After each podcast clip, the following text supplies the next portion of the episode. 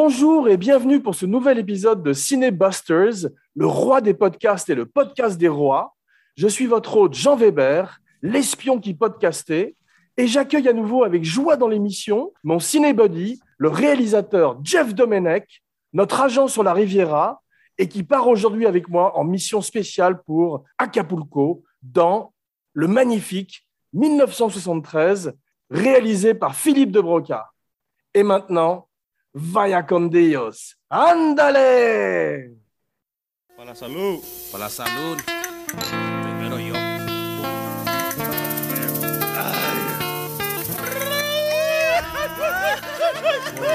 Tequila style.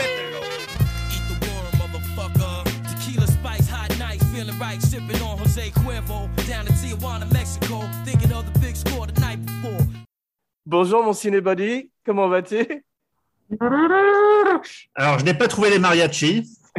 J'avais peur que nous nous rations. Jamais 203 et je suis ravi de te retrouver pour parler ensemble d'un autre film mythique de Jean-Paul. C'est aussi la première de ces trois collaborations entre lui et mon père Francis Weber. Donc, comme d'hab, le DAB viendra nous faire un petit coucou en fin d'émission, vole au-dessus d'un nid de petit coucou et nous découvrirons à travers son expérience difficile sur le film si la plaie est toujours béante ou si le temps a fait son ouvrage. Mais pour l'heure, prends tes cinq passeports, ta valise à double fond et mets ta capsule de cyanure dans ta dent creuse, car mourir de rire ne peut attendre.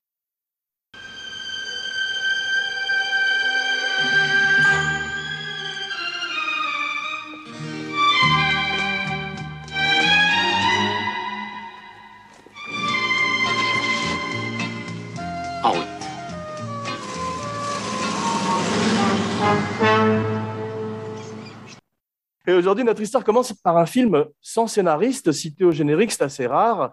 Aux États-Unis, il y a un monsieur qui s'appelle Alan Smithy. Tu connais Alan Smithy? Ouais, c'est le fameux. Tu sais, c'est le réalisateur, c'est quand tu veux pas mettre ton nom au générique, Ouais. c'est- le nom qui apparaît. ouais. C'est ça.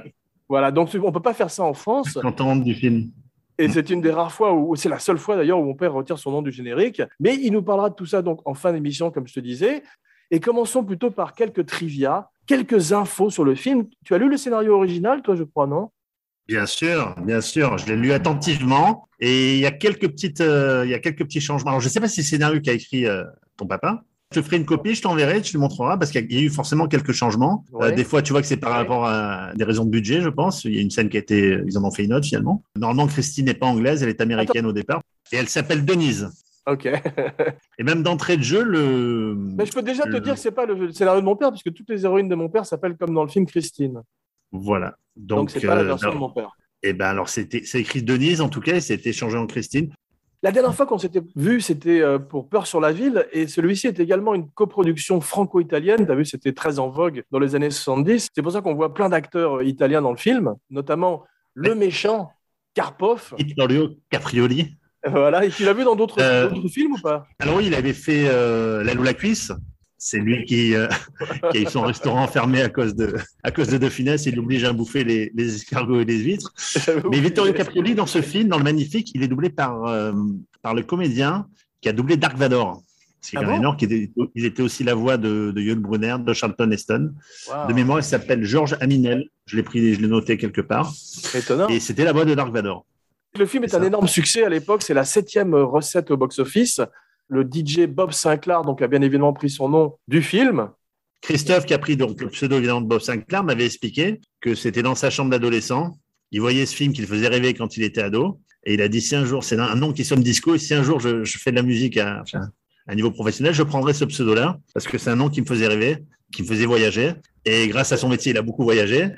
Et donc voilà. Et puis j'ai eu la chance de, lui, euh, de le rencontrer, et surtout de lui faire rencontrer Jean-Paul, qui était son idole absolue. C'est drôle. Et lorsque Jean-Paul l'a rencontré, il fait C'est toi le fameux Bob Sinclair Je dis oui, ravi de savoir qu'il est encore en vie. c'est drôle. Euh, non, ils ont eu un très bon feeling tous les deux. Ils sont restés, euh, ils sont restés amis jusqu'au jusqu'au Bah, bout. tant mieux, bah, il porte fièrement le nom euh, parce que c'est un, un nom magnifique, sans mauvais jeu de mots. Et euh, il y a eu deux remakes. Tu as vu, il y a eu un remake euh, à Hong Kong qui s'appelle Dr. Y avec Jet Li en 96 et un- également un téléfilm, je crois, qui s'appelait Bob le Magnifique avec Marc Angelo, Antoine de Cohen, mais il s'appelle François Morin dans le film, pas François Merlin. D'accord. Léon Morin, Voilà. prêtre. Ils ont fait une fusion des deux.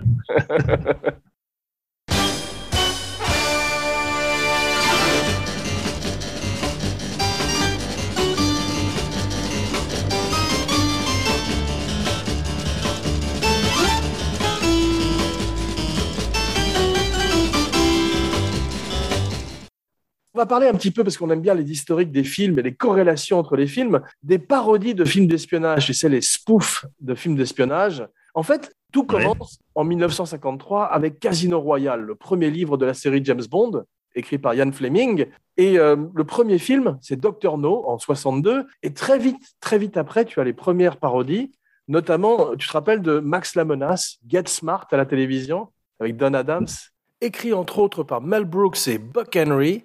Bien sûr. C'est au début des années 60, donc c'est quasiment juste après Doctor No, quoi, ou Goldfinger. Quasiment royal. Mais ça continue, hein, mais des années plus tard, Mike Myers, lorsqu'il fait euh, Exactement. C'est- une longue histoire, mais même ça continue un peu dans Ah, les bien années sûr, ça a 60. toujours été. euh, Tu as Matt Helm, tu sais, la série avec euh, Dean Matt. Martin. Voilà, C'était Dean Martin, ça Ouais. c'est ça. Tu as, euh, c'était en 66. Tu as In Like Flynn. Tu connais la série avec le grand, euh, dans tous les sens du terme, James Coburn, qui fait, un- qui fait l'ancêtre d'Austin Powers dans des, des parodies. Oui, oui, oui, ça y est, oui, je me souviens, ouais. Voilà, il y a eu deux c'est de la parodie, tout ça? Oui, c'est de la parodie parce qu'effectivement, tu regardes, c'est ce sont les inspirations premières avec Casino Royale, celui de 67, d'Austin Powers. Bond, à l'époque, est déjà en autoparodie. On en parle plus tard dans l'émission, un peu avec Francis. On est en 73. Et euh, tu sais quel est le Bond en 73 Vivre et laisser mourir.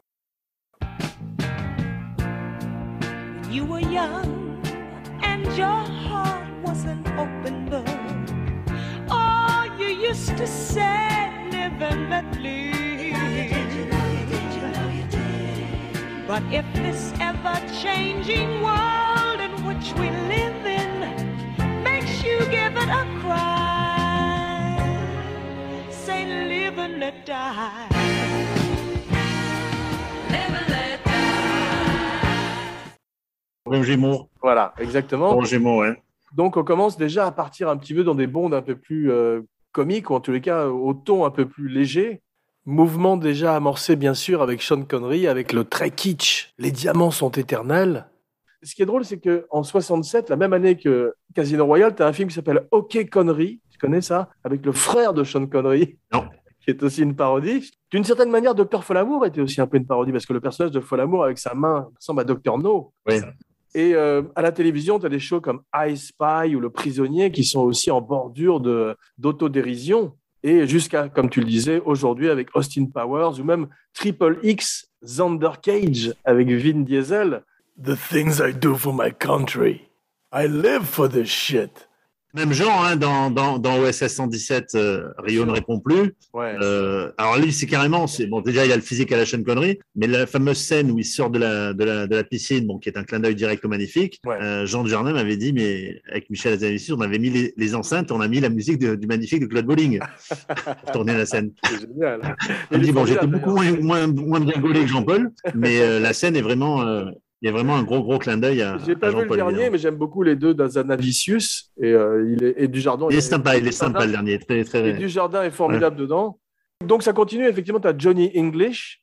Tu as vu un film qui s'appelle You Don't Mess with the Zohan Un film euh, de Adam Oui, Sandler. oui, oui, oui, euh, rien que pour vos cheveux. Magnifique. En français, c'est rien que pour vos cheveux.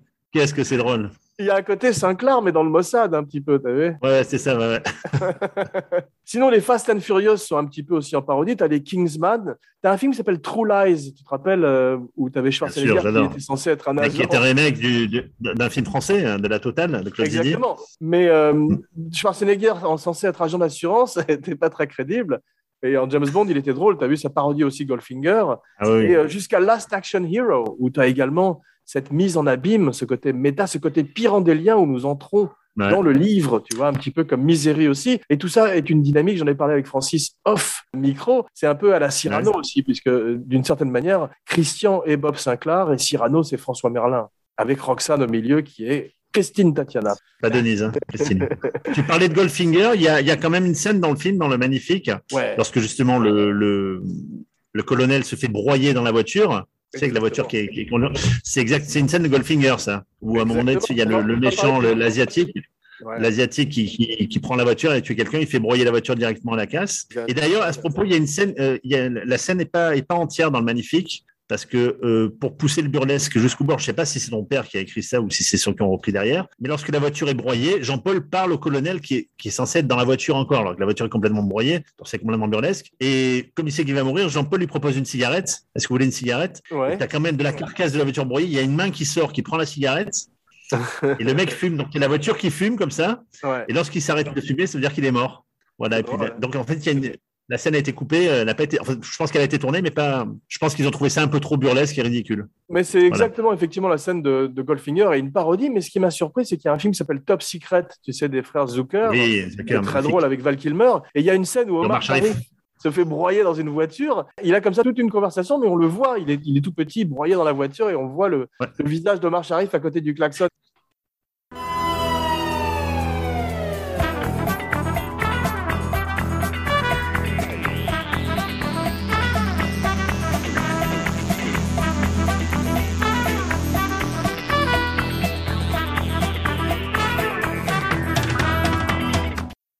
Examinons un peu le film plus en détail. Le début, tu as raison, c'est euh, même la, la cabine téléphonique. On est complètement dans James Bond avec les requins. ce- C'est un clin d'œil à Thunderball, tu sais, le Opération Bien Tonnerre. sûr. C'est un requino quand même, hein. c'est pas non plus le requin de Jaws. Hein. Non, mais c'est surtout un requin en plastique. parce que- Ah non, non, non, le requin qui vient, c'est un tout petit requin. On voit que c'est un vrai, mais c'est un bébé requin. Non, celui Ah, qui sort de la cage est un bébé requin et celui qui, est- qui lui mange le ventre est soit un requin, Ah oui, ça oui, soit un évidemment. se tourne. Oui, oui, Ouais. bien sûr. Un requin mort, peut-être. Faut pas le dire, mais euh, oui. Mais il y en a, Et il y la a eu scène- la casse. Tu sais, sur Thunderball, il faisait ça en piscine, dans une piscine Ouais. Et il y a beaucoup de requins, malheureusement, qui sont morts sur le film. Donc, c'était une autre époque, effectivement, où il y avait euh, rarement euh, la SPA ou PITA pour l'Amérique sur le plateau. C'est vrai. On tuait du requin, monsieur. ah ouais, non, ça y allait.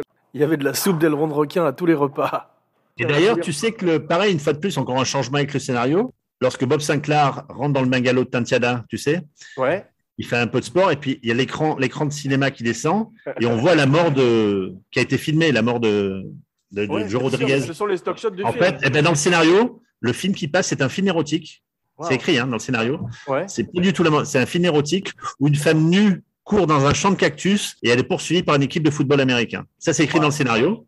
C'est ce qui est écrit dans le scénar. Et en fait, on voit pas du tout ça, évidemment, à l'écran. Ça a été tourné tu, tu as les stock shots, c'est pour un ami. On sait aussi, c'est dans le scénario. Et, et à l'écran, évidemment, on voit la mort de. Je soupçonne ton père d'avoir écrit ça. Non, non, non. J'aurais pu lui demander, si tu veux, je vais, lui- je vais refaire une émission spécialement pour lui demander. Voilà une spéciale pour demander la question. Mais euh, le film, tu as vu, s'appelle aussi parfois The Magnificent One ou The Man from Acapulco. How to Destroy the Reputation of the Greatest Secret Agent in the World. Qui était le premier titre, ouais. Alors, il paraît que Le Magnifique, c'est Bob Amon qui aurait trouvé ça, le producteur, donc je ne sais pas. Parce que ton Ouais. papa, je pense qu'il est à l'origine de comment euh, détruire la réputation de l'agent secret, là. C'est possible. Mais c'est vrai que c'était l'époque des titres longs. Oui, on en parle aussi un peu avec Francis tout à l'heure. Mais c'est revenu à la mode avec le succès de Qu'est-ce qu'on a fait au bon Dieu euh, avec Ouais. Clavier. D'ailleurs, tu sais, c'est tombé la nouvelle, le prochain James Bond est mis en scène par Philippe de Chevron, ça s'appelle Qu'est-ce qu'on a fait au Bond Le chef opérateur René Matelin euh, fait une lumière magnifique, mais c'est vrai que le Mexique est particulièrement photogénique. Toutes les scènes à Acapulco, euh, cet hôtel extraordinaire avec la piscine, c'est où ça? Euh, Capulco, Puerto, Puerto Vallarta, je crois. Il existe toujours? Ouais, il existe toujours il y a toujours la- cette piscine est toujours là, elle existe encore. Le jour où ton podcast aura un gros budget, on ira faire un, un en direct de la piscine. hein. J'aime bien ta façon de penser.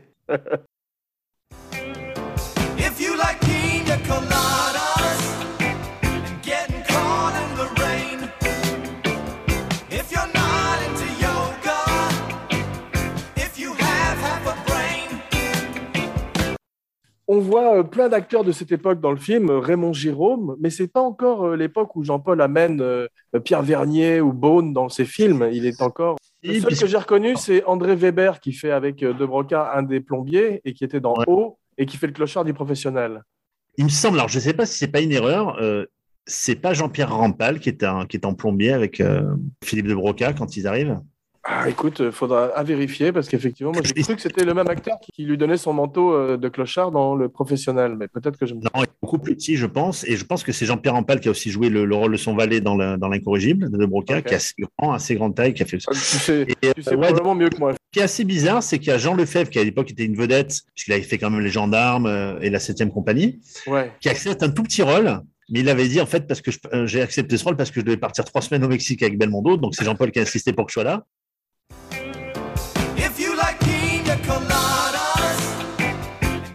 Effectivement, il a une scène dans le film très gore, genre Sam Peckinpah avec, euh, avec tout d'un coup euh, dans le Fèvre.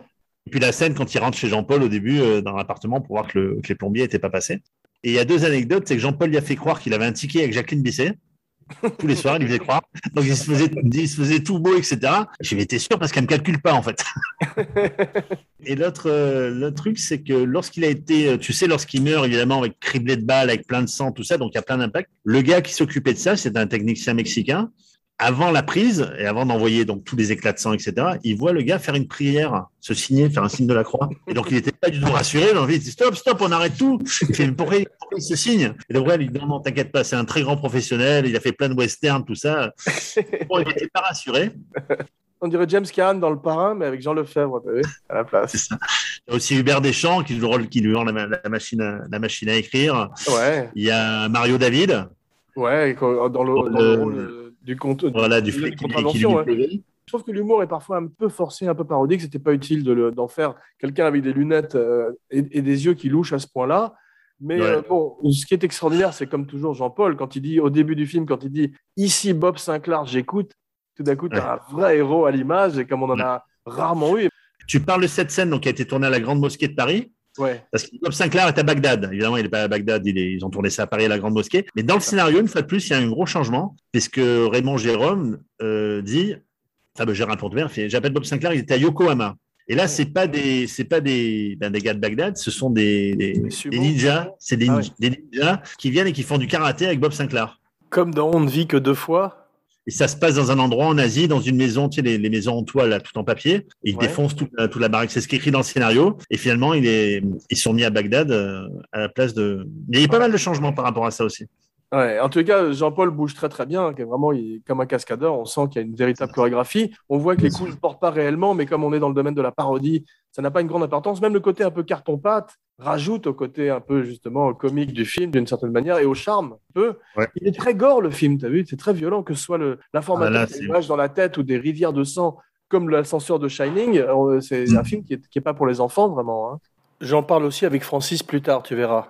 Ouais, c'est, et d'ailleurs, c'est écrit dans le scénario que je t'ai, tiens, je la page. Ouais. C'est bien précisé. Il fait, euh, donc, des, des torrents de, de litres de sang. Donc, c'était des fûts de 300 litres. C'était du sang de cheval, hein, qu'ils ont balancé Wow. dans, en studio. Ça devait sentir bon Et C'est écrit, ouais. c'est précisé dans le scénario. Euh, on n'aura jamais vu autant de sang sur un écran de cinéma. Donc, ils ont bien précisé pour, euh, pour en faire ça à fond. Et, euh, et l'odeur est restée pendant plus de deux ans dans ce, dans Et- ce studio. Kubrick, Kubrick a lu le scénario et il a relevé le défi. Il a relevé le défi, Shining. Mais c'est vrai que, comme tu dis, c'était gore. Et lorsqu'on voyait ce film étant gamin, c'est un film qui passait souvent à la période de Noël, c'est vrai que c'est des scènes que j'appréhendais. Moi, l'histoire de la cervelle qui tombe dans l'assiette, Ouais. c'est quelque chose d'assez. Euh, le alors, cerveau numéro 2, parce que Jean-Paul était dans le cerveau. avec, euh, avec Raymond Jérôme, justement. Le- Mais je me suis demandé justement de- si Eli Wallach n'aurait pas été mieux que Victor Caprioli dans le rôle de Karpov, quelqu'un d'un peu plus euh, confirmé ou d'un peu moins parodique. C'est vrai qu'il en fait un peu des caisses, mais moi, ça va. Ce, ce film, je sais pas, je trouve. euh, mais, mais à part le- la fin, on y reviendra tout à l'heure, je trouve que ça lâche un peu au niveau du scénario. Ouais. mais pas de défaut sinon. Non, il y a un truc, alors, une scène incroyable, et je sais pas au niveau des effets spéciaux si c'est fait exprès. Quand il est avec Jean-Paul, c'est la 30e minute du film, 30 minutes et 14 secondes, ça vous voyez bien. Lorsque Jean-Paul est dans le bureau de Charon qui demande une avance, donc il y a Ouais. Vittorio Capriali qui prend un petit dossier, comme ça, et il dit euh, Qu'est-ce que je fais Moi, je lis des manuscrits toute la journée, et il le balance, il le jette en l'air, comme ça, et le truc, il retombe pile poil sur une étagère. Fantastique, je l'ai vu aussi. ouais. Ça, c'est incroyable. Et tu dis, c'est impossible. Je crois qu'il refait la frise mille fois, il n'y arrive pas. Ouais. Là, elle retombe. euh. Et on parlait du casting aussi. Donc, évidemment, il y a aussi Jacqueline Bisset, que Jean-Paul avait vu dans Bullets. Tu sais, le fameux film de- Bien sûr, elle est sublime, elle est très bien filmée par De Broca et elle est magnifique tout le temps. Elle est trop belle d'ailleurs en voisine ou en, en étudiante. C'est, étudiante, ouais. elle est incroyablement. Tout d'un coup, tu as une superstar hollywoodienne qui sort de Bullitt. Bullitt, mon ami Bullitt. À un moment, ils l'ont coiffée comme une squaw. C'est bizarre comme ça. C'est comme, comme, comme tenue quand elle est habillée euh, comme un cowboy avec une coiffure de squaw. Ouais. On sent que De Broca s'est fait plaisir. Il était marié à Margot Kidder, tu te rappelles, euh, la fiancée de Superman, Lois Lane. Il y a une musique euh, très jazzy, très lounge finalement, par le très grand Claude Bolling qui fait une bande-son sublime. J'adore comme il est habillé. Tu as vu ce manteau de fourrure quand il arrive à l'aéroport, mais c'est à extraordinaire. l'aéroport. Oh là là, c'est c'est incroyable. Et d'ailleurs, tu sais, le- Lisa Manet, qui était la compagne de Jean-Paul Schwartz, Le cadreur du film. c'est une fameuse scène, tu sais, où il, euh, où il lance une grenade. Tu Ouais. sais, dans, dans ce film-là, Claude reprend la, la grenade avec un, un club de golf Bien et sûr. Jean-Paul prend la. Et c'est Lisa Manet qui a dû passer ses grenades factices à la douane et elle s'est faite fouiller. Et C'était à l'époque des attentats euh, en France et à travers le monde. Wow. Et elle a été arrêtée. Ils ne voulaient pas la faire passer. Elle était à deux doigts de partir en prison à cause de ces fausses grenades pour expliquer que c'était en fait pour un tournage de film. C'est incroyable. Elle a eu- chaud, quoi. Voilà. Mais ce que j'adore, c'est quand Jean-Paul s'active, quand il se met en marche d'un coup et qu'il se jette dans le convoyeur de bagages. C'est comme quand il se jette par une fenêtre, d'un coup, il passe en mode Jean-Paul et c'est le héros qui arrive, c'est Bob Sinclair. Il y a un truc qu'ils font en général avec la musique, c'est que par exemple, quand tu as l'informateur qui sort avec la hache dans la tête du convoyeur de bagages, ils mettent une guimbarde. T'as vu, qui est un Ouais. petit peu comique. Mais ça, c'est c'est pas ce que je préfère dans les films parce que ça fait un côté tout d'un coup cartoon. Est-ce que tu te rappelles que dans euh, L'homme au pistolet d'or, il y avait la cascade extraordinaire où euh, la voiture faisait un saut périlleux sur le pont et ils avaient mis ce slide whistle dont je te parle, cette espèce de sifflet de cirque. J'en ai acheté Ouais. un pour l'émission, j'ai fait un investissement. Écoute, Un magnifique.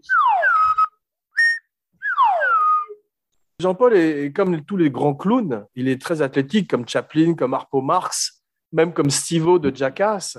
Et en même temps, il arrive quand même à être séduisant, ce qui est extraordinaire. C'est quand même lui qui, euh, qui arrive à obtenir l'hé- l'héroïne, Jacqueline Bisset, dans le film, tout en faisant le clown tout le temps. Et ça, il y a peu d'acteurs qui arrivent à combiner cette gestuelle du cirque quasiment avec la séduction d'un Sean Connery ou d'un Steve McQueen. Je trouve que C'est Oui, extraordinaire. mais là où il est plus fort, c'est que même en François Merlin, il arrive à attraper euh, Christine, avec Bisset. Ouais. Pénoir et ses charentaises réussir à, à s'attraper c'est un exploit. Hein Il est un tout petit peu moins crédible en Clark Kent qu'en Superman, en François Merlin, je trouve, parce qu'il a toujours un charme exceptionnel. Ouais. Mais en fait, moi, j'ai trouvé un secret de Jean-Paul, c'est qu'il a l'air de s'amuser, non seulement quand il joue, mais quand il fait des cascades. Donc, en fait, si tu veux, il a une espèce de, joie communicative, presque enfantine. Par exemple, il y, a, il y a un moment où il est emmené de force par une espèce de sbire au sortir d'un hélicoptère et euh, il se marre. On le voit qu'il se- marre alors qu'il est censé. euh, être- on, on reconnaît, ouais, on reconnaît dans cette scène-là, donc il y a les deux sbires de Karpov avec la casquette avec le logo orange, Ouais. et celui qui tient Jacqueline Bisset par le bras, c'est le maquilleur de Jean-Paul, Charlie Coubesserian, qu'on voit chez C'est drôle. chaque de. Et, euh, et ils descendent dans la fameuse crypte de Karpov. Et d'ailleurs, il y a, c'est dans cette scène-là, je pense qu'il y a deux, il y a deux scènes cultes, mais qui sont, ça, c'est des scènes, si un jour, n'importe quel scénariste doit être jaloux d'avoir écrit une scène pareille, et je pense évidemment qu'on les doit à ton père. C'est la scène où le R bloque. Donc, toute la scène se passe où il parle sans le R, ça c'est juste exceptionnel. Ouais, La fameuse scène des euh, traducteurs, très tu drôle. sais, Ouais. C'est tout d'un coup, euh, c'est- une scène, c'est un sketch. Tout d'un coup, tu as un sketch. d'avoir pensé à ça, c'est-à-dire que le temps qu'ils traduisent, mais c'est Ouais. donc ça et la scène des du R bloqué, et je crois que ça me fera rire éternellement quoi. Donc 50 ans plus tard, ça marche toujours autant. quoi. Ça, c'est une très belle idée, effectivement, sur le papier et qui se traduit très, très bien à l'image. On parlait des costumes, il est magnifique en costume blanc. Jean-Paul, tu sais, avec son chapeau blanc quand il arrive au Mexique, c'est la classe euh, totale. Son costume rose à la fin. Il a aussi la veste bleue, comme on voit sur mon fond d'écran. Ouais. Et un peu la veste bleue d'un autre grand alter ego qui est euh, Mr. Love dans Dr. Jerry et Mr. Love. Ouais, c'est vrai. C'est vrai, c'est tout vrai. d'un coup, tu as aussi un Sinclair et un Merlin.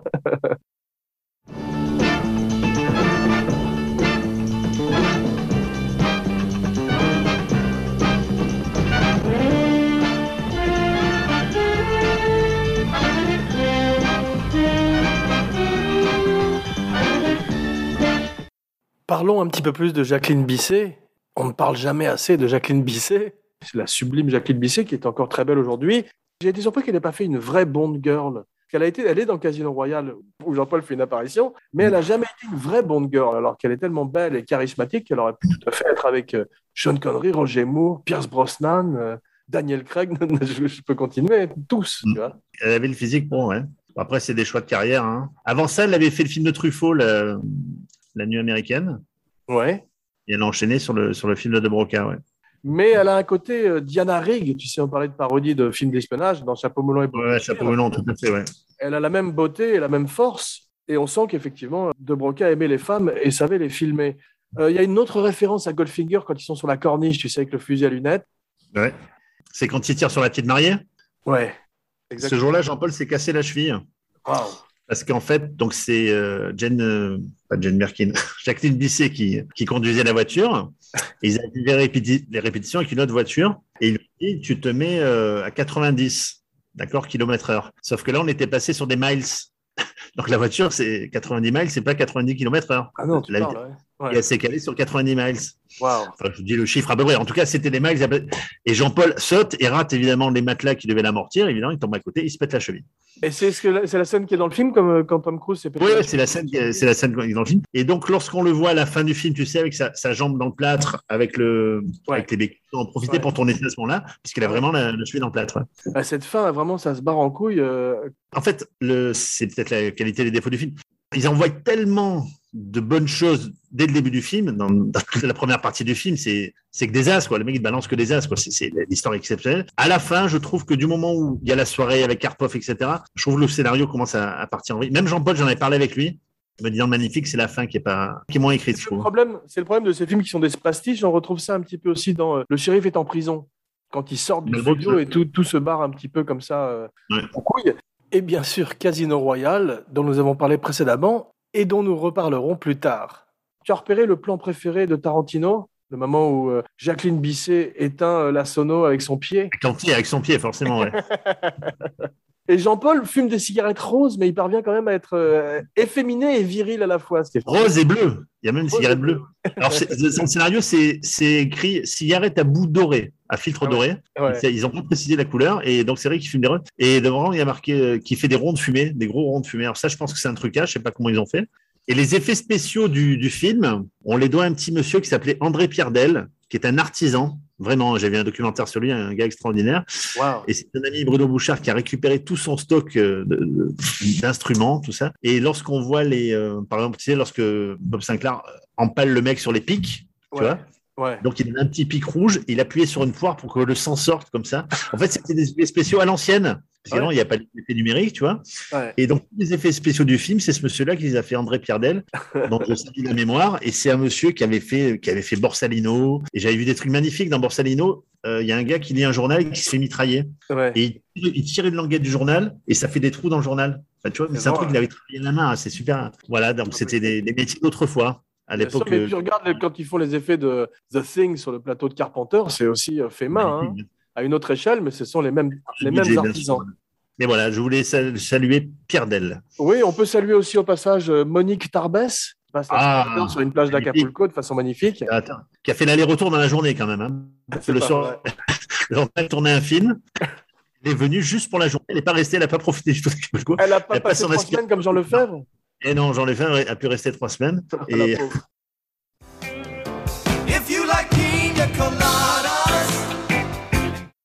voilà, il y a Jean-Paul Schwartz, évidemment. Ouais. le grand Jean-Paul Schwartz aussi, euh, les corps François de la Motte.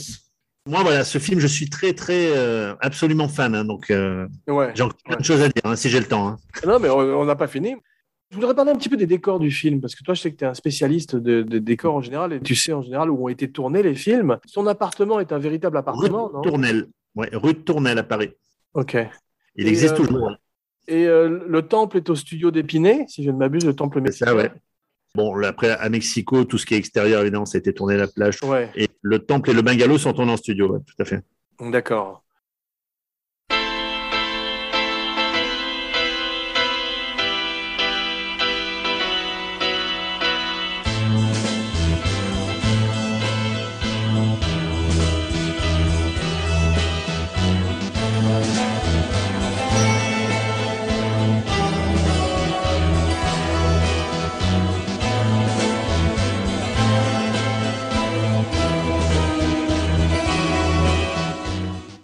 J'adore la scène où euh, Jean-Paul fait du ski nautique, comme Brett Sinclair, justement, comme Roger Moore. Non, ce qui- Il ne s'est pas fait doubler. Il fait vraiment. Ouais. Ah, ouais, euh, c'est En vraiment plus, lui. il a- est formidablement bien bâti, mais il n'a a pas un corps parodique comme The Rock ou Vin Diesel, ou les types aujourd'hui qui prennent des stéroïdes, ils vont beaucoup, beaucoup à la salle. C'est qu'il est très élégant en costume. Il porte mieux le costume qu'un Stallone ou un Schwarzenegger, qui sont un peu handicapés par tous leurs muscles, si tu veux. Alors que là, il est lean, comme on dit en anglais. Il à trouver des rôles à la fin de leur carrière, ces gars-là. c'est une panthère, tu vois ce que je veux dire. Il a vraiment, euh, il est superbe. Ben, Jean-Paul a fêté ses 40 ans. Il, il a 40 ans. hein. Il, fait- il a fêté ses 40 ans là-bas J'ai vu ça, ouais. À Mexico. Alors, il y a une anecdote assez connue, mais on va quand même la raconter parce qu'elle est culte. Ouais. C'est que le soir de son anniversaire, ils font une, bah, une, une teuf de, de folie. Quoi. C'est, ils retournent l'hôtel, ils ravagent l'hôtel. Il y a une boîte de nuit en bas de l'hôtel. Et Jean-Paul appelle de Broca et dit Écoute, descends dans la boîte, il y a que des stripteaseuses, on est tous à poil, descends à poil. et de Broca descend en caleçon. Et à l'entrée de la boîte, il enlève son caleçon, il rentre à poil dans la boîte et tout le monde se fout de sa gueule. Et ce soir-là, ils ont ravagé l'hôtel, c'est-à-dire qu'ils ont mis les tables, les palmiers, les serveurs, tout le monde a fini dans la piscine. Et le lendemain, il y a Mouchkine et De Broca, donc Mouchkine, le producteur, qui vont voir Jean-Paul. Il fait Bon, on a un problème, tout le monde nous fait la gueule parce qu'il n'y a plus d'hôtel en fait. J'ai plus de terrasse, il n'y avait plus rien. Et Jean-Paul dit N'inquiétez pas, je vais aller voir la direction, je vais aller payer. Je vais rembourser les dégâts. Et Jean-Paul rentre dans le bureau de la directrice, fait Excusez-moi, on, on a un peu abusé hier, mais je vais, je vais payer les dégâts. Et puis la dame dit Monsieur Belmondo, vous êtes amusé? C'est l'essentiel, vous ne me devez rien. Voilà. tu passes un verre dans l'hôtel, ils te font payer le doux, mais c'est Belmondo, alors ça passe. hein. Voilà. En plus, heureusement, ils n'avaient pas acheté de pastilles de cyanure dans la piscine voilà. avec les serveurs, ça aurait été dangereux. Mais t'as vu, la, la scène de boîte de nuit, elle est très amicalement vôtre aussi, et très Austin Powers, quand Caprioli était avec ses amis en train de danser en boîte de nuit. J'adore, c'est les années 70. Ouais, c'est très années 70 la musique. Ouais. Ouais, ouais.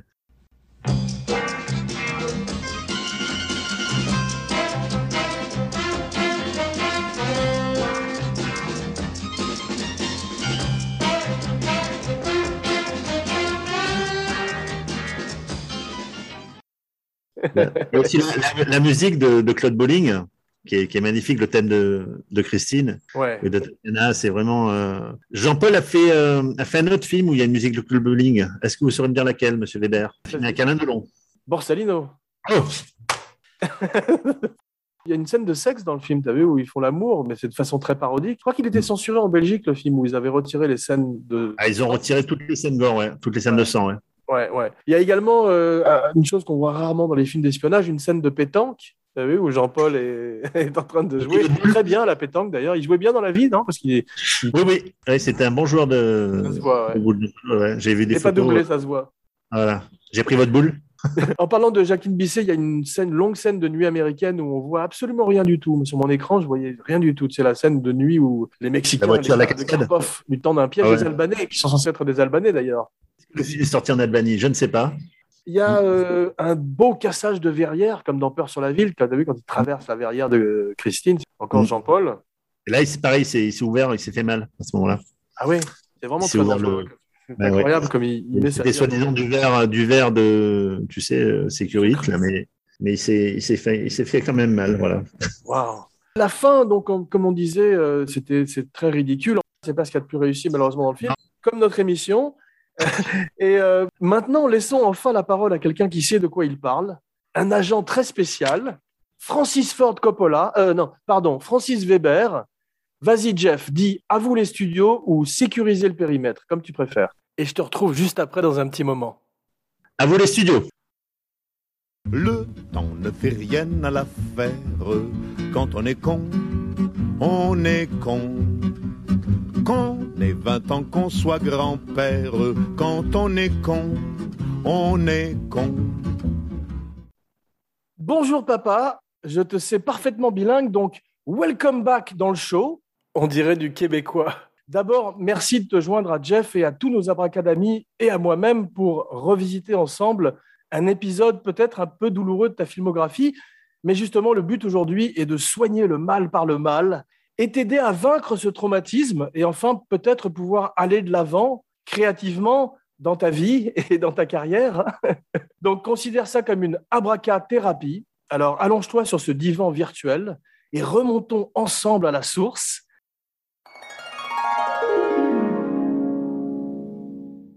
« 1973, tu es jeune, insolent, tu as des fleurs dans les cheveux et des rêves plein la tête, et bam, tout d'un coup, le magnifique. La balle Doom Doom est dans ton camp. Quelle horreur.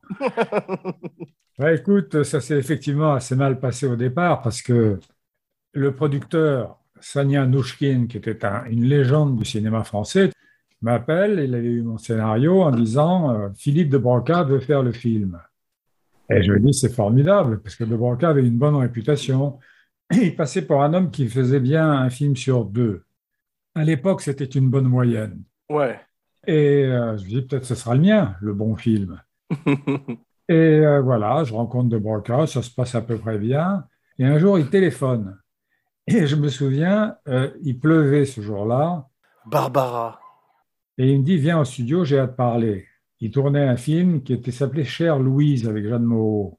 Et j'arrive au studio, j'avais mis mon costume du dimanche, il pleuvait à saut, mon costume retrécissait, j'étais malheureux, Et je me demande qu'est-ce qu'il me veut. Et j'arrive, il y a deux brocas comme ça au bar du studio qui me dit ben, Je ne fais pas ton film. et je lui dis Tu pouvais quand même me le dire au téléphone. C'est pas la peine de me faire venir jusqu'ici pour me dire ça. Il me dit Tu comprends, je suis en train de préparer un film qui est plus andante. C'était ses mots exacts. Hein. Quelque chose de plus doux, de plus. J'ai plus envie de faire de comédie. Je pars froidement, comme on dit, je replonge dans la, dans la pluie, parce qu'à l'époque, je prenais le bus, tu vois, et euh, j'arrive à la maison, coup d'orage. Cher Louise est un bide atroce à Cannes, atroce, et dans les salles aussi. Et puis revient le foxtrot de, de, de, de Broca, comme ça, qui dit ben, Finalement, je vais faire ton film. Et moi, je dis Je veux pas, il n'en avait pas question. Et alors, Nouchkin me fait venir avec cet accent russe que j'ai imité souvent. Il me dit Bon, Francis, soyez raisonnable. Soyez raisonnable. Je dis Je ne suis pas raisonnable du tout. Il ne veut pas faire mon film, il veut le faire. Je trouve pas ça très sérieux. Finalement, il me convainc, et sans argent, parce qu'à l'époque, je n'étais pas intéressé du tout, tu vois. Maintenant, je le suis à peine plus, en disant bah, Écoutez, ça va être un très beau film. Et Belmondo accepte. C'est un atout de plus, tu vois, et net, très net celui-là. Et j'accepte moi aussi. Et à ce moment-là, il y a un divorce au niveau de Broca, au niveau du script, si tu veux. C'est-à-dire, le scénario, pour moi, c'était l'histoire d'une fille très jeune qui se lance dans le mannequinat et qui n'est peut-être pas une intellectuelle. Et euh, un jour, elle a une panne de téléphone chez elle. Elle vient frapper à la porte de ce type qui est un écrivain qui rêve, se rêve lui-même dans les romans d'espionnage qu'il écrit. Que tu as en principe un petit bonhomme qui tape à la machine en fumant trop, et quand il passe dans le roman, c'est Belmondo qui saute par-dessus la portière de sa décapotable, etc. Tu vois. Hmm. Et puis, elle vient sonner chez, chez, l'écrivain pour prendre un téléphone. Oui, François Merlin. François Merlin, oui. Pourquoi, attends, brièvement, pourquoi Merlin et pas Perrin? Parce que j'en ai pas, j'étais pas encore, j'étais déjà arrivé à, Perrin, mais oui, j'étais arrivé à Pignon sur l'emmerdeur. C'est ça. Mais je n'avais pas fixé un, nom de héros encore. D'accord, donc continue. Donc, euh, elle voit ça et elle trouve le personnage extrêmement séduisant. Et c'était l'histoire de cette fille gentille mais très jeune qui tout à coup tombait amoureuse du héros et l'auteur devenait jaloux de son propre héros. Et au chapitre d'après, pour punir le héros d'avoir séduit cette jeune fille, le héros avouait pour la première fois dans toute l'histoire de l'espionnage un panari. Le fait qu'il était très handicapé par une espèce de poupée au bout du doigt. Moi, j'avais basé ça sur cette comédie-là, et De Broca décide de mettre un autre auteur sur, euh, sur l'affaire. Ça ne m'était jamais arrivé. J'ai fait 30 films et quelques consultations sur scénario. Jamais on avait mis un autre auteur sur un de mes films. Et il appelle un auteur, que je ne citerai pas d'ailleurs, qui était très sympathique de surcroît. Mais si, on va citer tout le monde, parce que c'est Abracadapod, ça rigole pas ici. Il y a Jean-Paul Rapneau, qui, était soi-disant ah le script docteur, c'est ça? C'est ça, et il a fait... Et euh, Daniel Boulanger ensuite. Ça fait beaucoup de monde, c'est ça. Et oui, le pain a sorti Boulanger ne m'a pas plu du tout, tu vois. et j'ai dit, bon, ben, je retire mon nom. Ouais, tu parlais d'incompatibilité d'humour, en fait. Mais de toute façon, c'était un combat inégal parce qu'il n'y avait pas un brocard, il y en avait deux déjà, donc tu étais mal barré. c'est vrai, j'aurais dû m'appeler Francis III Weber. Enfin, toujours est-il donc que un coup de baguette magique est arrivé sur le film, c'est Jean-Paul Belmondo. Parce que le film lui-même, il est à mes yeux contestable pour la raison que je viens de te dire, c'est-à-dire que c'est peut-être partial de ma part, et je préfère ce que j'écris à ce qu'écrivent les autres, ce qui paraît normal dans, dans, l'ego des gens, tu vois. Et là, j'ai trouvé que Jacqueline Bisset, qui est remarquable elle aussi, parce qu'elle était d'une beauté stupéfiante à l'époque et toujours maintenant, d'ailleurs, parce qu'elle habite Los Angeles, et elle est magique avec Belmondo, c'est-à-dire que c'est ça apporter la grâce du film. Ouais. Je reste toujours un peu réservé sur le scénario. Mais pour parler justement de casting, au départ, tu parlais d'un petit bonhomme. Tu avais parlé de Jean-Yann pour jouer le personnage. Mais c'est vrai que si on commence sur Bob Sinclair, comme c'est le cas dans le film, et que c'est Jean-Yann directement en smoking ou habillé comme Bond. Ah non, pas du tout. On commençait sur lui en train de taper à la machine. Et il y avait la, la bonne qui passait l'aspirateur. Donc le film ne commençait pas par une aventure de Sinclair comme c'est le cas Du du. tout. On, passait dans l'aventure de Sinclair après avoir vu ce malheureux dans son calvaire d'écrivain, tu vois. Et là, on avait ce type, ce James Bond avec la tête de Jean-Yann, donc dans ton imagination. Oui. Et quand on passait dans le truc, c'était Belmondo. Ouais. Mais c'est vrai que c'est- ce côté Sinclair, je pense que Belmondo le fait mieux que personne. Je pense pas que. Jean-Yann. c'est pour ça que j'appelle ça la baguette magique du film. Ouais, c'est quand même extraordinaire ce qu'il fait, euh, parce que d'être à la fois euh, un héros et un clown, c'est assez rare dans l'histoire du cinéma. C'est exact, mais euh, je suis dans la vérité du sujet. J'aurais préféré quelqu'un qui ne soit pas en train de composer, si tu veux, le miteux. Je comprends ce que tu veux dire. En fait, j'ai l'impression qu'une de tes inspirations, c'est ce film merveilleux de Danny Kaye, La vie secrète de Walter Mitty, non? Oui, mais seulement Walter Mitty n'était pas vraiment un héros. Il jouait les héros quand il arrivait en officier après avoir abattu. C'est ce que je veux dire, c'est qu'au 63 départ, c'était un petit bonhomme qui se rêve également en héros d'une certaine manière. Mais d'une façon très comique, quand on lui disait ça va bien, très bien, rien qu'une fracture du crâne. Je te rappelle parce C'est qu'il avait abattu 63 avions japonais. Mais on retrouve ça chez Sinclair qui se bat tout en ayant une conversation très casual au téléphone. Ça, c'est c'est- autre chose. Ça, c'est autre Ouais. chose. Parce Hmm. que le, le- le seul dé- défaut du film, c'est que je ne vois pas Jean-Paul, et les gens l'ont vu très bien parce que le film a eu du succès, je ne le vois pas en train de tousser en s'étranglant avec une cigarette mouillée de salive sur une machine à écrire. Je trouve que ce n'était pas tout à fait son emploi et que c'était pas comparable à ce qu'il faisait en héros. Tu le trouves plus crédible sur une machine à ramer que devant une machine à écrire? C'est-à-dire qu'il y a- il y, a un problème quand on regarde le film, qui n'en est pas un, c'est que tout d'un coup, quand ils sont tous les deux dans cet ascenseur miteux, dans cet appartement, enfin dans, dans, cet- dans cet immeuble, c'est censé être un écrivain et une voisine normale, et tu as deux superstars hein, avec un charisme incroyable qui illumine cet ascenseur.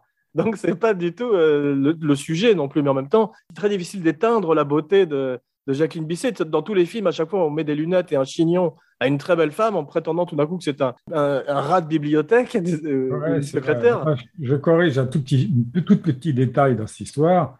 Il y a déjà eu deux superbes stars dans les ascenseurs, c'est Roux et Combalusier et Otis Piffre. Bravo. Merci. Non, enfin, de toute façon, je te raconte une histoire sur Jacqueline Bisset à propos de Jean-Paul qui est drôle à mon avis, parce que personne ne la connaît, elle me l'a raconté il y a quelques jours. Elle tournait donc avec lui au Mexique et il était à ce moment-là amoureux, et elle était très amoureuse aussi, de euh, Laura Antonelli. Laura, comme disait un Ils peu- étaient amoureux de la même personne? Il n'a pas de prénom? Non, lui était amoureux d'elle, elle était amoureuse de lui. Ah d'accord. Voilà. Donc, euh, elle était là sous la caméra, cette fille superbe, Antonelli, en train de tricoter à surveiller Bisset pour voir si elle n'allait pas lui piquer Belmondo. C'est une belle scène, non?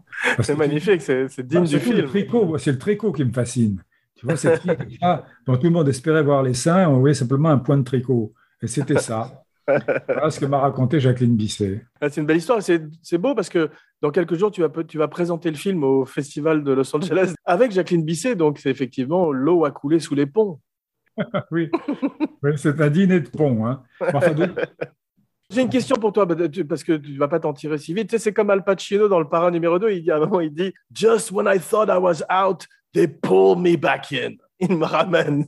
Donc, Ouais. je te ramène au magnifique malgré toi.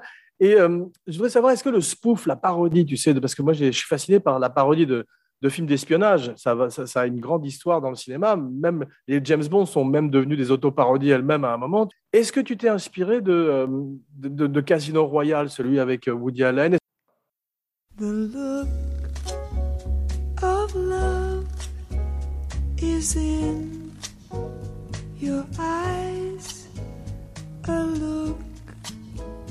your smile can't disguise. Est-ce qu'il y avait tout d'un coup dans la volonté du spoof de faire un- un- une vraie parodie de James Bond?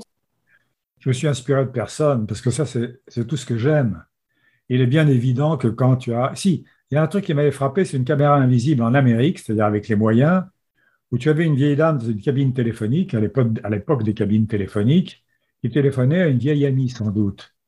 Et tout à coup, Superman apparaissait au bout de la rue, tu vois. Mais un type habillé en Superman, athlétique, magnifique. Et elle disait sans s'étonner, parce que cette crédulité me paraît très normal. J'ai fait de- du micro-trottoir quand j'étais journaliste. Tu te rends compte que les gens te croient. Ouais. Elle dit Oh, il y a Superman qui arrive. J'imagine la vieille. Ah non, c'est pas vrai. Mais si, je te jure, c'est lui, c'est Superman. Et ils avaient mis une grue au-dessus de la cabine. Et tu avais Superman qui arrivait et qui soulevait la cabine. C'était la grue, bien entendu. Et la vieille qui était suspendue en l'air disait Il soulève la cabine téléphonique. Comme ça. Je trouve ça formidable, moi. C'est pour ça que quand il disait Je monte, je monte, mon colonel. C'était un type qui disait au colonel que c'est la cabine téléphonique qui montait. Exactement, oui, avant d'être euh, précipité dans la mer avec le requin. Mais ça, c'est très James Bond quand même. Même, euh, tu sais, Oui, il y a plusieurs scènes qui sont des spoofs directs de scènes de Goldfinger, par exemple. Oui, des opéras spoof, tu dirais. Mais je- je- moi, je pense que ça, ça vient naturellement chez toi. Chez moi, en tout cas. Ouais. C'est-à-dire que ces idées-là, tout à coup, tu tires sur un type qui trace une ligne jaune sur une autre, et la ligne jaune devient comme ça parce que devient en zigzag parce que il- il- le type a été blessé. Ça vient naturellement, c'est tellement facile à faire. Ouais.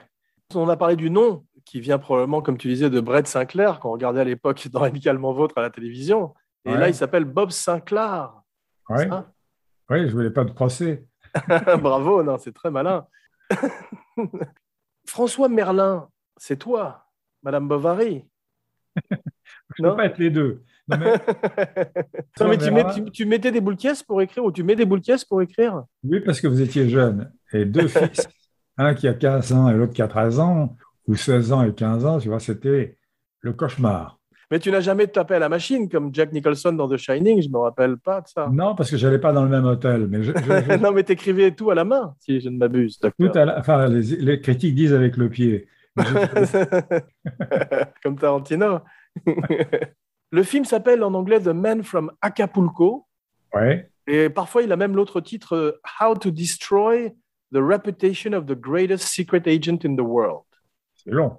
Et ben, c'était une époque hein, où on avait été comme, comme Docteur Folamour, ou, comment j'ai appris à aimer la bombe et ne plus m'en faire, tu sais, ou, euh, Ouais. même Puis, le bal des vampires France- qui était. En France, au diable, le vol du cor- des cormorans le soir au-dessus des jonques. Ouais, effectivement, ouais, il avait mis dans la publicité du film garantie sans cormorans et sans jonques. Avait, même- il avait quand même pas mal d'humour, le petit salaud. c'est drôle. Mais le film m'a frappé par son humour noir, c'est très gore. Est-ce que ça vient de toi, ça, ou il y avait déjà tout ce, tout ce sang dans, dans le, le scénario? Oui. À partir du moment où c'est un spoof, c'est-à-dire une parodie, le sang n'a plus la même, je prends une métaphore, n'a plus la même couleur exact, exactement. Certes, mais c'est vrai que les, les Bonds étaient rarement aussi sanglants que l'est le Magnifique. Mais les bombes n'ont aucune qualité. Les types qui à coup supérieurs. Non, les Bonds, je ne peux pas comparer euh, James Bond, que j'adore, au Magnifique, qui me gratte encore un peu, tu vois. ouais.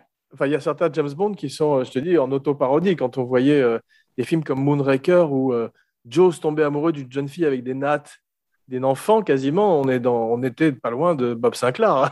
Il aurait pu surgir. Oui, mais il y a des parodies involontaires qui sont très drôles. Ouais, et alors on voit dans le film que Bob Sinclair a écrit 42 livres. On lit par moments des extraits de son livre qui sont extrêmement sexuels. Ça fait penser à Gérard de Villiers, à SAS beaucoup. J'avais pensé sur un ami à moi qui s'appelait Richard Caron et qui écrivait pour le Fleuve Noir, qui était une collection à l'époque, avec des gens comme Jean Bruce, tu vois, OSS 117, etc. Ouais? Et il y avait euh, mon copain Caron qui écrivait là-dedans. C'est drôle. OSS 117, c'était pas des parodies au départ, les, les livres? Euh, non, c'est pas des parodies, mais il y avait toujours quelque chose de parodique. Ça, tu sens que les gens le veuillent. Parce que le type Hubert Bonisseur de la Batte, tu vois, comme ça, qui était le personnage de OSS 117, Oui, mais quand tu vois des films avec Frédéric Stafford, ils étaient sérieux par rapport les- aux films avec Jean Dujardin. Non, mais att- attends, c'est-à-dire que OSS 117, sans difficulté, Avazanicius a réussi à faire deux OSS 117 qui étaient des parodies absolues parce que ça, il avait le starting block avec Hubert Bonisseur de la Batte, tu vois. Ouais, mais qui sont très réussis, je trouve, effectivement, et avec Très Dujardin. ça- réussi. Mais les livres, s'inspirant les beaucoup de Belmondo, ouais. les livres de Bruce étaient très réussis aussi. hein. Tu l'as connu, Jean Bruce, non? Je l'ai rencontré une fois. C'est drôle. Ouais. Et il se présentait parce qu'il adorait se présenter. C'est Jean Bruce. Il disait pas Bruce, Jean Bruce. Jean Bruce. Les livres, il y en a un qui s'appelle Le Pigeon maltais. Je te félicite pas. C'est toi? Pas du tout. Si, Il y en a un autre qui s'appelle. Ah, le titre, non, le livre, je l'ai pas écrit, mais le titre, oui. Ah, c'est ça. Il y a aussi Panique Rouge en Alaska. Ouais. Et euh, s'il y avait des remakes, il faudrait faire tout, tout ça- en épisode. Il faudrait faire Le Pigeon maltais. Ouais, j'avais trouvé, un, j'avais trouvé un titre, malheureusement c'est démodé. C'est du Pétrus pour des putrus, mais ça ne se dit plus maintenant, ces choses-là. Mais c'est vrai que ce serait difficile à caster aujourd'hui parce que personne n'a le charisme de Jean-Paul et euh, quand il est en Non, quand je dis que c'était le coup de baguette magique, c'était formidable. Parce que quand il arrive au bord de la piscine et que Jacqueline lui dit, Jacqueline Bisset, vous plaisez aux femmes, parce qu'ils jouaient tous comme ça.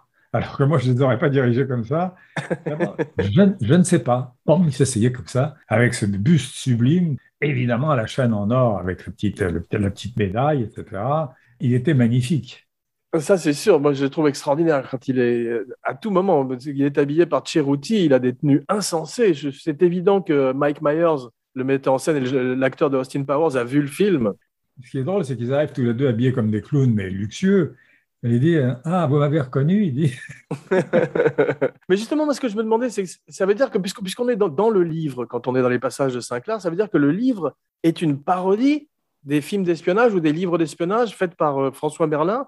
Parce que Non, un type qui non, crache, non. sa, qui crache sa pastille de cyanure et tout le monde meurt dans la piscine, c'est de l'humour noir. C'est un truc que tu pourrais voir dans les, dans les films des As ou dans Mad Magazine. Tu vois ce que je veux dire? C'est-à-dire qu'il y avait une- un désir quand même, parce que c'est une comédie, si tu veux, Ouais, de ne pas faire un film d'espionnage sérieux. d'accord. C'était pas intéressant d'avoir un vrai James Bond dans lequel tout d'un coup tu lances euh, une clé à molette dans, dans les rouages. Ça donne une parodie. Ouais, c'est ça. Mais je veux dire, commencer par un, un film plus sérieux, entre guillemets. Je Alors que là, on est partir. directement. Je ne pouvais pas partir de John le Carré pour arriver à John le Cubique. C'est-à-dire qu'il aurait fallu que le Kubrick, Kubrick. j'allais plus vite que toi. Mais ce n'était pas possible. Il fallait- quelque chose qui, au départ, sentait le départ de la parodie. Ah, C'est ça. Mais donc, ça veut dire que les livres qu'il écrit sont des parodies. Les livres qu'il écrit sont ce qu'il veut, parce que Si c'est un Ian Fleming ou un Jean Bruce, ce ne sont pas des parodies qu'ils écrivent. Non, c'est sérieux, mais il y a quand même dans les bouquins de, de James Bond, par exemple, des parodies pour les vrais, les, les vrais espions, parce que j'ai reçu un livre d'un type qui a dirigé, je ne sais pas, la DST, enfin un des organismes les plus importants d'espionnage. Et il disait jamais, jamais un agent dormant ou un agent en activité ne se présente avec son vrai nom. Bien sûr, mais ça, c'est Mon nom est Bond, mon nom est Bond, James. Bond. Bien Oui. évidemment. Mais ça, tout le monde l'a dit, ça, évidemment, mais ça fait partie C'est- du mythe. ça, ça vient, ça vient de la part d'un type qui a été agent secret. Ouais, je précise qu'on n'a pas encore vu le dernier Mourir ne peut attendre, qui semble diviser euh, la critique et le public, mais euh, on en parlera à l'occasion d'une émission spéciale, parce qu'on est tous les deux très fans de Bond. Ah oui, Toi, oui. ton préféré, je crois que c'est euh, Rien que pour vos yeux. Non, non, c'est le pire. Pardon. Non, c'est Casino Royale avec Craig. Ouais, on est d'accord, moi aussi. Est-ce que tu crois que ce film pourrait être fait en remake avec un jeu vidéo? Parce que tout le monde a des avatars maintenant sur le net. Donc on, est, on a tous son Bob Sinclair online. Est-ce que à travers des jeux vidéo ou ce monde virtuel, tu pourrais tout d'un coup retracer les- la même histoire d'amour et la même histoire de jalousie entre un développeur et son héros? J'en ai aucune idée parce que les gens de ma génération sont moins calés sur les jeux vidéo que les gens de la tienne. Ouais. C'est-à-dire que je ne sais pas comment ça fonctionne, etc. Moi, j'ai j'ai travaillé pour le cinéma et pour le théâtre. Ouais. De Broca avait dit qu'il y avait un désaccord sur le personnage féminin, euh, comme quoi tu c'était pas tout à fait ton truc. Et à l'arrivée, ils l'ont pas du tout étoffé avec ça- C'est assez ennuyeux les passages où elle est en train d'étudier euh, et de préparer sa thèse sur Bob Sinclair. Étrange thèse, étrange étudiante, un peu- t- très très belle et un peu âgée pour, pour l'université. Elle a redoublé. Mais tu as vu cette beauté parmi ces étudiants euh, mai 68 ans et c'est très drôle. Et euh, c'est vrai que euh, c'est pas la partie la plus intéressante du film. Est-ce que je peux faire un, un- un trivia, c'est comme ça que ça s'appelle Oui, Mais ça a peu de rapport avec le film. On reviendra très vite à ce qui a fait l'enchantement du film, qui est Jean-Paul. J'étais avec De Broca au Mexique. On était tous les deux dans un bel hôtel qui s'appelle le Princess à Acapulco. ouais. Et puis, on était installés. euh, Ah, Excuse-moi, Broca- c'est rare que l'auteur euh, aille sur les tournages, non, surtout au Mexique. Oui, mais euh, il se trouve que c'est pendant les repérages. Ok, vas-y, continue, pardon. Donc, Hôtel. Princesse, de Broca, la piscine. Pas la piscine, le bar. Le bar, pardon. Et il y avait une fille ravissante, une américaine au bar, qui était entourée par une nuée de petits Mexicains moustachus. Et De Broca, qui avait un œil sur les femmes tendres, me dit, euh, euh, me dit, dis donc, il faudrait sauver cette malheureuse. Comment veux-tu qu'on fasse Écoute, on a Sauver cette malheureuse de ce groupe de Mexicains, c'est ça? Oui, oui. Wow. On a toute l'armée mexicaine contre nous. Qu'est-ce que tu qu'on fasse? Dit- Attends, j'ai peut-être une idée. Je lui dis On était installés exactement à. C'est la, c'est la fin de la horde sauvage que tu me décris là. Et puis tu avais donc la porte du bar là, avec le lobby, et puis le bar ici. Et moi, j'étais juste, j'avais vu sur les deux. Et je dis à De Broca, tu vas dans, dans le lobby, tu prends le téléphone, tu appelles et tu dis au barman, est-ce que je peux parler à la jeune femme qui est au bar Et tu lui dis, si vous êtes importuné par ces jolis Mexicains, venez donc à notre table. Il croit que ça va marcher Je, je- dis oui. Il s'en va dans le truc, il appelle. Je vois le barman qui décroche, qui dit no, et qui raccroche. Alors, l'autre d'un côté frustré, et tout à coup, la- la- l'américaine vient à ma table et elle me dit Est-ce que ça vous ennuie que je m'assoie avec vous parce que je suis importuné par ces, ces Mexicains? Je lui dis Euh, Non, ça ne m'ennuie pas. Et il arrive, il dit Ça a foi. Et non, il la voit à ma table. Ah ben voilà, enfin on a l'explication de votre haine mutuelle. Mais je pense que ça a joué. hein. C'est Bob- tu, tu étais Bob Sinclair et lui était Karpov. Voilà, j'ai j'ai ce qu'il me faut, coupé. J'ai jamais raconté ça. hein.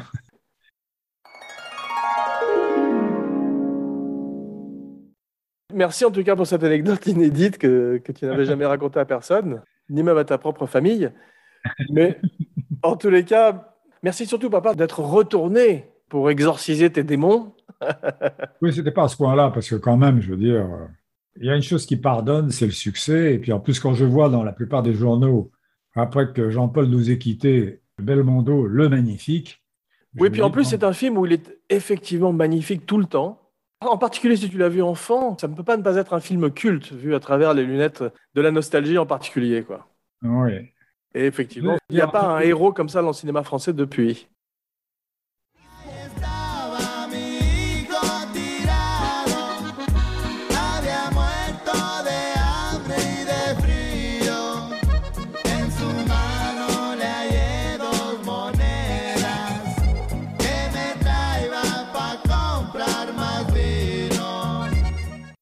On se retrouve dans quelques jours, toujours au Mexique, pour La Chèvre, ton deuxième film comme metteur en scène. Oui. Et pour l'heure, revenons à notre Jeff, que tu peux saluer au passage, ainsi que nos abracadamis. Jeff, en tout cas, tu as beaucoup de talent et je suis content de partager ce podcast avec toi. Et je salue mes abracadamis, que je, que, que je c'est drôle comme mot abracadabie, mais ça a un côté pas plat italien. J'ai mangé un abracadabie hier soir au restaurant italien, mais je salue nos amis surtout en général, tu vois, qui te, qui t'écoutent et qui nous écoutent. Et à très vite.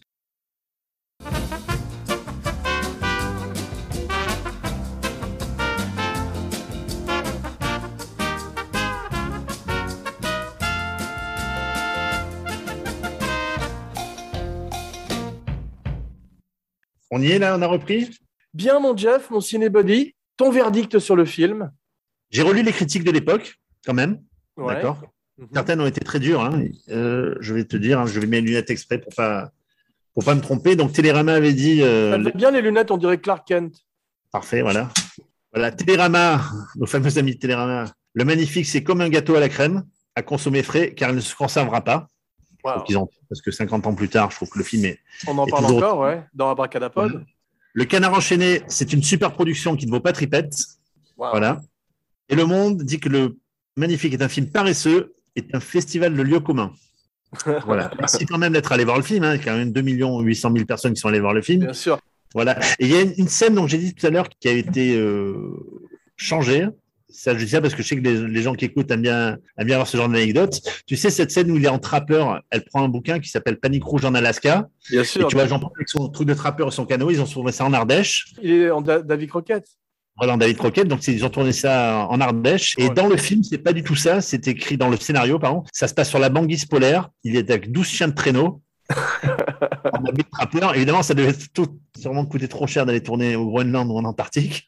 En tous les cas, un film mythique, comme je disais en début d'émission, qui a ses défauts, bien sûr, mais qui est devenu tellement culte avec le temps qu'il en est presque intouchable, mais surtout un héros, un vrai, un champion qui a bercé notre enfance et qui était ton ami, Jean-Paul Belmondo, Je recommande une fois de plus à tous nos auditeurs Belmondo, l'influenceur, ton extraordinaire documentaire pour en savoir plus sur Jean-Paul, où tu as beaucoup, beaucoup d'extraordinaires acteurs qui parlent de lui avec tendresse et on se rend compte qu'à l'instar d'Alidé, qui nous a appris qu'on avait tous quelque chose en nous de Tennessee, on a tous quelque chose en nous de Jean-Paul.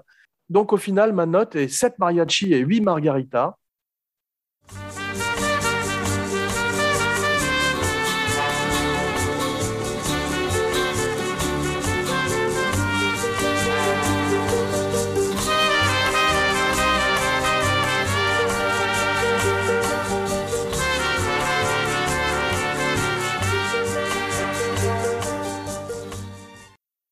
Merci Buddy, tu reviens quand tu veux. Si tu vois de la lumière, tu montes.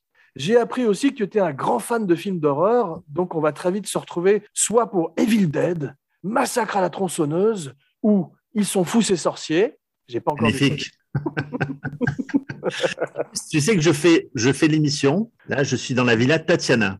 Ah, la villa wow. dans laquelle j'ai passé de nombreuses vacances ici. ouais, C'est des amis Serge et Cathy Grober qui sont dans l'immobilier, ouais. qui m'ont permis d'enregistrer ce podcast de cette villa. Voilà, donc je suis euh, assez ému et touché parce que j'étais pas revenu là depuis l'été dernier, Wow. là où j'ai passé de nombreux étés avec mon ami Jean-Paul. Ah bah Et évidemment, lorsqu'on est arrivé dans cette villa, il a vu marqué Tatiana, il dit c'est celle-là qu'il nous faut. Voilà. C'était un signe du destin. ouais. J'étais obligé de faire ce podcast en direct de la villa Tatiana. Voilà. N'oubliez pas de liker, de partager, de commenter partout où on écoute des podcasts, sur Stitcher, sur SoundCloud, sur iTunes, plus 5 étoiles sur iTunes et une bonne critique.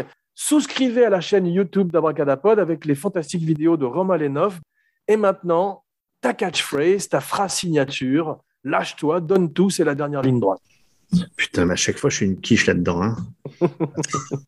Donne-en moi deux, trois exemples, histoire que je vois ce que c'est une catchphrase déjà. Ça serait quoi? back. Ah oui. Go ahead, make my day. Yippee motherfucker. Bon. Vous plaisez aux fans, Jean Weber. Nous ne pouvions pas nous rater. À très vite, mon pote. Bravo. Jean Weber pour Abracadapod et Cinebusters. Signing off. Ou comment détruire la réputation du plus célèbre podcast secret du monde.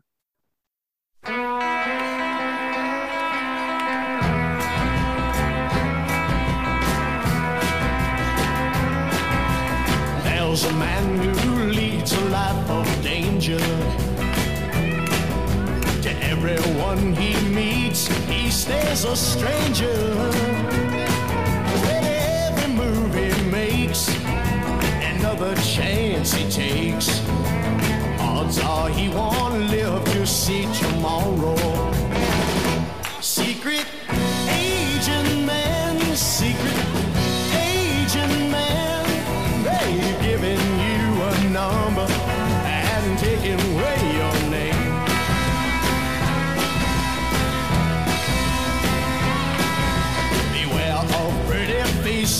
that you find.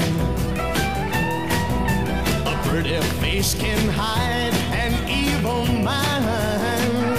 Oh, be careful what you say